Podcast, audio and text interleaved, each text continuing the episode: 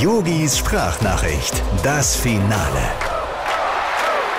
Lieber Schweini, sag mal, stimmt es? Du bist gestern fast zu spät zu der ARD-Sendung gekommen? Was war los? Hast du deine Armbanduhr zu Hause vergessen? Ach komm, Schweini, Spaß. Der musste sein.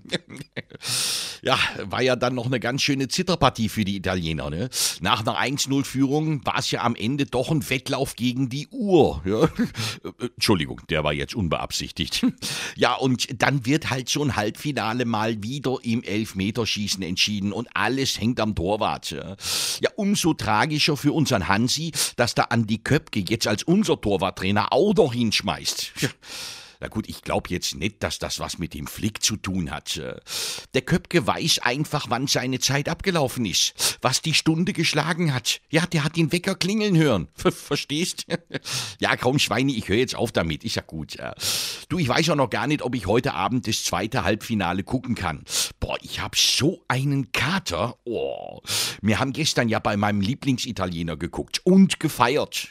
Alter, ich hatte am Ende satte 1700 700 Euro auf der Uhr stehen. Mensch, muss man sich mal überlegen, da kaufen sich andere Leute sinnvolle Sachen für. Lieben Gruß, dein Yogi. Ach, ähm, Schweini, eins noch. Du, ich beobachte gerade bei eBay so eine ganz tolle Smartwatch. Der Verkäufer heißt Schweini Preise 84. Sagt dir das was? Yogis Sprachnachricht, das Finale.